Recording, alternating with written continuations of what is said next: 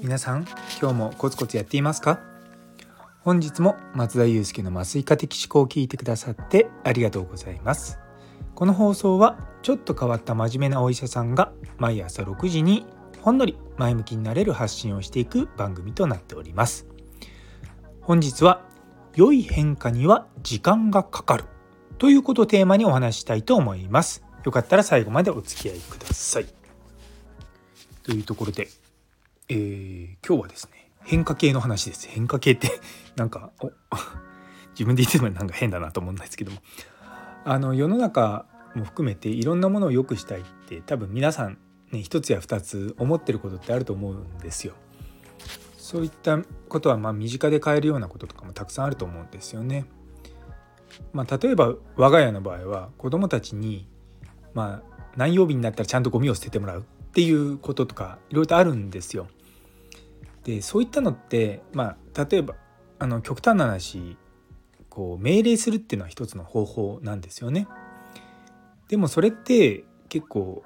まあ家族の中でね特に親と子供ぐらいにあるもともと信頼関係がある中でやるんであればいいんですけども社会の中でねやっていくと結構後々に摩擦になったりとかするんですよね。なのであまりですね私は命令という形での変化っていうのは好きじゃないんですよ。もちろん本当緊急性が高くて今すぐやらなきゃいけないような時は命令というかまあ強制力を発動して やることはありますけれども基本的には変化っていうのはそういうふうに変わりたいって思わせて変わっていくのが僕はベストだと思ってるんですね。でそのためには1回で変化を終わらせないってことだと思うんですよね。例えばそのうちの、まあ、病院とかで帝王切開の後に痛み止めを今内服飲み薬で全部やっているんですよ。でプラン自体はもうね多分半年以上ですかねあのこれがこの薬がいいかとかどの薬がいいかとか、まあ、そういったのを麻酔科の中で話してそれと並行して、まあ、産婦人科とか病棟のスタッフとかとも、まあ、意思を共有してでそこからさらにあの1回ですねテストをしたんですよ。でテストをしてそこで問題がなかったかどうかをやって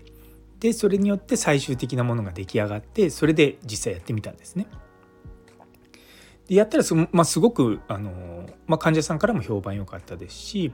自分たちの中でまあこれはやってよかったなって思うことなんですけれどもこれうまくいった一つのポイントはめちゃめちゃ時間をかけたんですよ。最初の段階からその実際が行われる前で半10ヶ月ぐらいかかったかな。うん、でそれはですね僕あえて時間をかけたところがあるんですね。っていうのもやっぱ急にやるとみんなあのすごく抵抗するんですよ。であとは始める時にもしも何かあったらもう一回元の状態に戻るからっていうところもちゃんと話してはあったんですね。でそういったのをですねちょっとずつちょっとずつうちでは変化させてるんですね。でやっぱこうあまりこう急激な変化っていうものは確かにアウトカムとか、まあ、結果が劇的に変わるんですけれども大体そういうのってそのまあ変えようっていう人がいなくなっちゃうともうその文化がなくなってしまうっていうものなんですよ。なのでその良い変化このままいい方向に向かっていくでしかもそれが根付いてほしいって思うんであればそれはですねじっくりじっくりやっていった方が僕はいいと思うんですよね。とはいえあのそういったいいアイディアとかってパッと浮かんでくるんですよ。あこれやればいいって思うんですけどもそれをいいって思ってすぐパッとやることも大事なんですがそれはあの自分一人のことだったら全然すぐ変えていいと思うんですね。でも周りにいろんな人が関わらなきゃいけない特に複雑に絡んでくるような時はもう本当にまあ、根回しをするっていう言い方も変ですけれどもしっかり皆さんにこうそれの意義を唱えたりとか意義ってかあのこういったメリットがありますよでもちろんこういったデメリットはあるけれどもそれを打ち勝つぐらいのいいところがありますよっていうところまでちゃんとこうあの、まあ、外堀を埋めとくっていうのがすごく大事なんですよね。結局例えばそのうまく変化をさせてもその患者さんに対してあのいいことをやっても働いてるスタッフがあんまり楽しくないとかあとすごく仕事量が増えるとかってなってくるとそれはちょっと違うんですよ。なんでそこもちゃんと働いてる人もハッピー。で、まあ、麻酔科もハッピー。かつ患者さんもハッピー。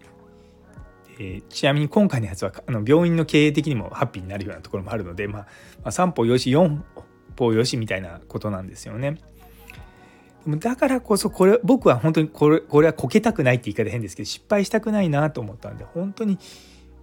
結構その自分が思ってた以上に時間をかけたところはあるんですね。まあ、もちろん自分がちょっとあの積極的になれない時期があったりとかそういったこともあったんですけどもそうでもやっぱそういっったことをちょっとずつやっていくとかそういったのってもう本当に気が遠くなると思うんですよ。一方ででも気が遠くなるけどもゴールさえちゃんと見えていくいるとそこにはちゃんといけるんですよ。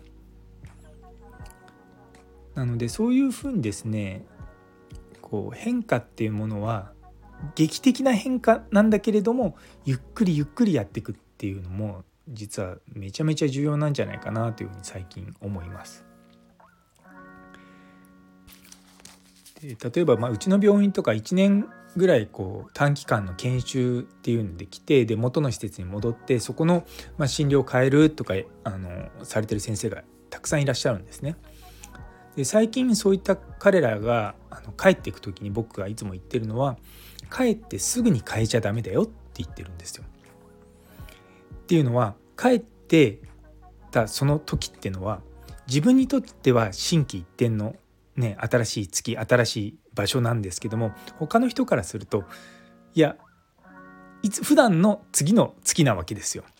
ね、極端し12月あ1月に移動したとしても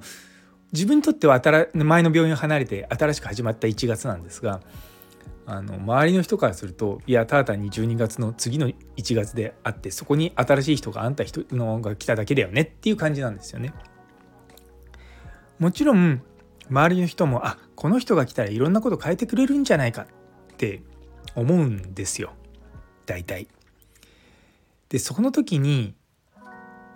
あえて変えないっていうのも一つなんですよね。何も言わない。まあもちろんその間にどれぐらい自分がそこにいるかっていうのもあると思うんですけども僕実はそのカナダから帰ってきた時に一つ心に決めたのは少なくとも3ヶ月間は何も変えないってやってたんですね。でそうすると周りから「なんか先生これ変えてなんかこれってどうなんですか?」とか「ああななんどうなんかいい方法ないですか?」って言って周りからこう逆にアドバイスとかを求めてくるんですね。